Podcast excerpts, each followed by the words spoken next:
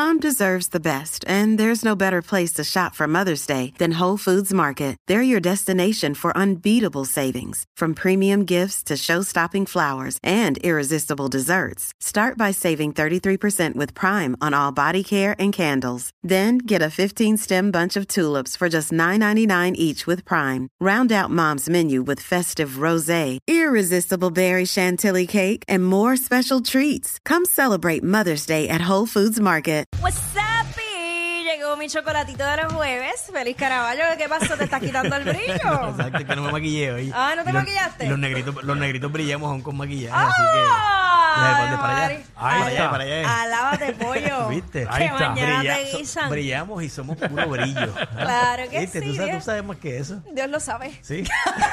Ay, mi madre, empezamos. Mira que el día está para Eh, una sopita. Para las 3S. Las 3S. Este día está- sábana. ¿Y cuál es la otra? Mira cómo se munda, mira cómo se munda, mírala, mírala. Ahí está, goce. ¿Ah? Uy, ¿qué tú crees de eso? Ya. Chach. problema, problema.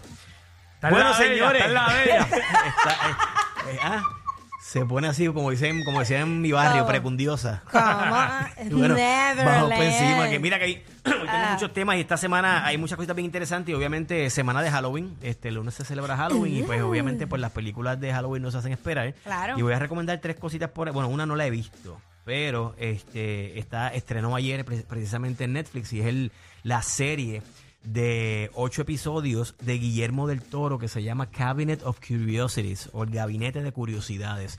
Y son ocho capítulos eh, independientes, no tienen una, nada que ver uno con el otro, son como, como ocho historias, este, obviamente con el estilo, ¿verdad? Así medio tenebroso, eh, de misterio de Guillermo del Toro. Los que conocen su filmografía saben que él siempre mete el tema de criaturas y ese tipo de cosas en sus películas. Así que esta serie al momento ha sido muy bien recibida por la crítica y tiene ocho episodios, creo que ya han estrenado tres o cuatro. Y esta semana, eh, no, es como, no es como algunas series que estrenan eh, semana a semana, aquí van a estar estrenándolas día a día, o sea, cada día va a estar saliendo un capítulo nuevo, así que estrenó en Netflix ayer y el trailer lo estaban viendo por ahí en el app La Música, se ve espectacular y es una de las opciones para este fin de semana, dado que, ¿verdad? Estamos ya cerquita del día de Halloween. Esta semana también estrenó en HBO Max una película que había comentado aquí hace un tiempito que se llama Barbarian y esta película es bastante reciente, estuvo en cines hasta hace un par de semanas y es una película, yo me atrevo a decir que es una de las películas más dementes que he visto estos últimos años. Sobre esta, la había comentado, esta muchacha que va a este, a este, a este pueblo, a este estado, Ajá. a una entrevista de trabajo, llega de noche bien tarde al, Ay, al- qué al miedo. No, yo no puedo. Cuando llega al Airbnb, ¿verdad? O al lugar donde va a estar rentando esa noche para el otro día tener la entrevista, se encuentra con que hay una persona ya quedándose en ese Airbnb. O sea, como un doble, como un double booking. Sí. Ok. Y pues. Bueno, pero ella es un es- jevo, yo no me voy a quejar. Pues es un. Es un Ese es el detalle, que tiene que tener la ese suerte. Es el problema. Y hasta ahí voy a decir, porque es el tipo de película que tienes que ver, porque tiene tantos y tantos virajes, Ay, tantas Dios sorpresas, pasan tantas cosas En tan una dementes. Eh, bueno, para, eh, no solamente en una noche, pero en esa, noche ella decide quedarse como quiera, con una persona que no conoce. Ok, cool. Una de aquí Fontana esa es- cualquiera, porque Ay, yo esas ma- maromas sin querer. De Una... verdad, te quedarías una noche así con un desconocido. Bueno, es que hay veces pasan cosas en la vida. Pues eso quiere decir que lo has ¿Te, hecho. te ha pasado? Eso quiere decir que lo has hecho. Exacto. Sí, me ha Ah, pues pasado. no, pues, bueno, vamos a acabar esto rápido para que me cuentes. Mira, y también este, eh, en Amazon Prime tuve la oportunidad de ver esta semana una película que se llama Terrifier.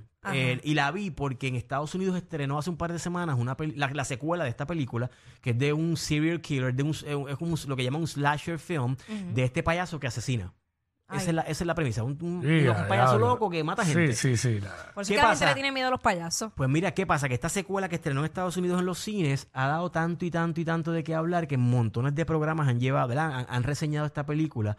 So, eh, porque mucha gente ha salido del cine ah, eh, eh, histérico, gente que ha salido que se han desmayado, que han Embuste, vomitado pero de verdad. por lo cruda y, Ay, y no. sangrienta que es esta película. Y vi la primera, y la primera es mega sangrienta. Tengo que decir que es, es asquerosa.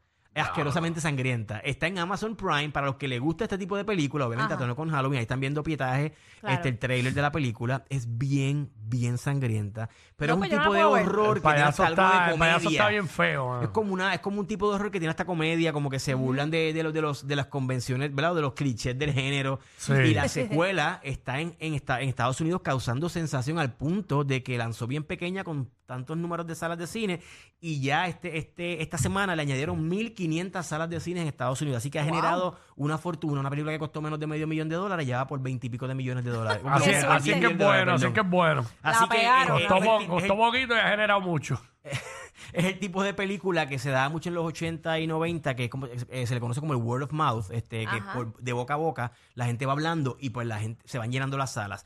Así era como se, pro- se promovían y se movían las semana, la- las películas antes. Ahora dependen del primer fin de semana de taquilla. Si en el primer fin de semana no despuntan, se escocotaron en la taquilla. Bendito. Y hablando del primer fin de semana, de ahí paso a la, a la película que estrena en Puerto Rico, una producción puertorriqueña, Ajá. que se llama Las Camelias. Y es una película que, de nuevo, hay que ir a verla esta semana, este fin de semana, porque Para mientras apoyar. más gente vaya a verla, más tiempo está en cartelera y obviamente pues genera lo suficiente para recuperar la inversión y pues genera y ganancia y toda la cosa. Y además de que cine puertorriqueño bien hecho.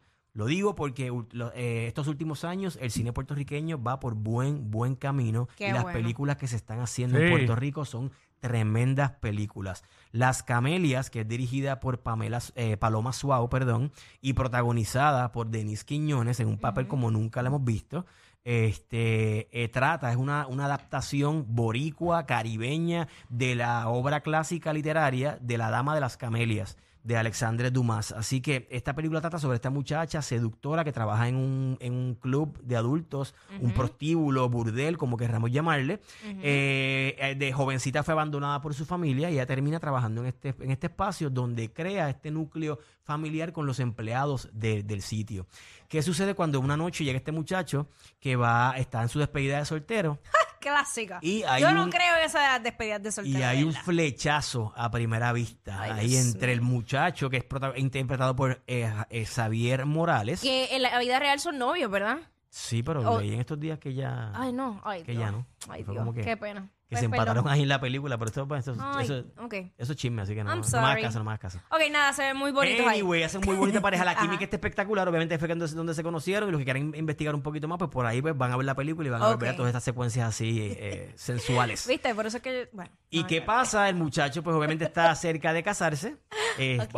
A ella se le ofrece una oportunidad de trabajo con este productor y ahí pues que ent- entra el dilema de que pues me enamoré de este tipo, pero la misma vez tengo esta relación donde esta persona pues me está ofreciendo un futuro profesional, bla, bla, bla. A la misma vez vamos a tocar temas de, se tocan temas de marginación con el tema de la comunidad LGBT que está espectacular, esta, estas historias. Algo que me llamó la atención de la película y que me gustó muchísimo es que generalmente en las películas que hay muchos personajes y muchos actores grandes, como en esta película, que hay muchos actores del patio muy importantes y muy buenos, eh, generalmente pues no se le da como que trasfondo a los personajes, están ahí como que más bien de relleno. Sí, sí, no hay una historia detrás de ellos. Paloma y el resto del elenco, que no es usual, le dieron, le- se tomaron el tiempo de, aunque fuera con una línea, con un diálogo, con una escena, darle contexto y trasfondo a cada uno de los personajes. Y esto para mí me llamó mucho la atención porque logra conectar todas estas historias de una forma bien efectiva y no están ahí de relleno. Todos tienen algo que decir y algo importante Algo que decir. aportar. Exactamente, así que eso es algo bien importante de la película, muy bueno. Mis únicos dos problemitas con la película, algunas transiciones entre escena y escena que como que se sienten un poquito forzadas o se cortan las escenas. Y otro que eh, se torna un poquito repetitivo todo el tema de, la, de las, las eh, secuencias románticas entre ellos dos.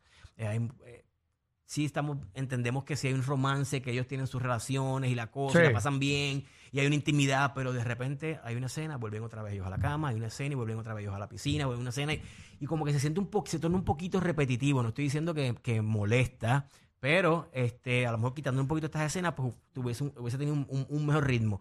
No es un problema que impida que sea una, ¿verdad? De las mejores películas puertorriqueñas que hemos visto posiblemente en los últimos meses o años, porque en, en general, en términos de guion, dirección y actuaciones, la película está espectacular. Ahí está Denis Quiñones, Javier Morales, Cordelia González, Braulio Castillo, no. Alexandra Malagón, Carola García, Junior Álvarez, DH Brian Villarini, eh, se me quedan algunos, Camila Monclova, eh, bueno, un elenco Sí. espectacular, así Duro, que vayan a verla en el cine a partir de hoy.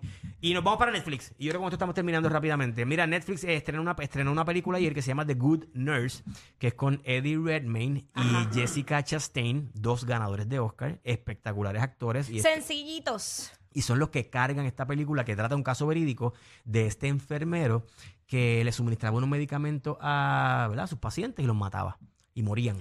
Y nunca lo cogieron. Bueno, tienen que ver la película. Pero él continúa haciéndolo en diferentes hospitales.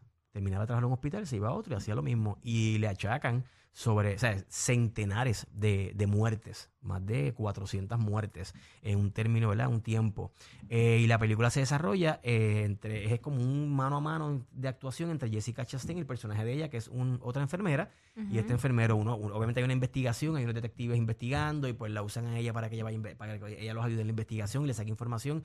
Y ahí es que está la fortaleza de la película. Arranca un poco lenta, es una película con una atmósfera como oscura, se desarrolla por las noches en el, hospital, pero la, la actuación de estos dos monstruos está espectacular, particularmente la de Eddie Redmayne en esas secuencias finales que te va a parar los pelos. No se la pueden perder. Así que The Good Nurse estrenó ayer en la plataforma de Netflix. Y por último, The School for Good and Evil, que tuve por la oportunidad de entrevistar a todo el elenco y al director. Es una película. ¡Ay, eh, chus! ¡Ay, una- siempre es tan sencillo! es una. Pueden ver mi entrevista, mis entrevistas en, en, eh, Félix Iván, en el periódico y en, en metro.pr, donde están las entrevistas en video. The School for Good and Evil es una película tipo eh, Harry Potter, de aventura. Estas dos chicas que llegan a esta escuela, una trabaja en el. eh, se va para la- el área de la, parte ¿verdad? de, los, de los buenos y la otra para el área de los villanos, de los malos. Y pues tiene algo de Descendants, de Harry Potter. Bien interesante, aunque in- integra demasiados, demasiados temas para hacer una película basada en, varios libros. Así que hay que ver si van a hacer las- los demás libros de la, de la serie para ver entonces cómo se mueve y cómo, cómo fluye la, historia. Pero esta película está bien interesante, mucha, mucha acción, eh, comedia, visuales, romance. Participa participan Charlize Theron, Kerry Washington, Lawrence Fishburne. Así que hay un elenco espectacular.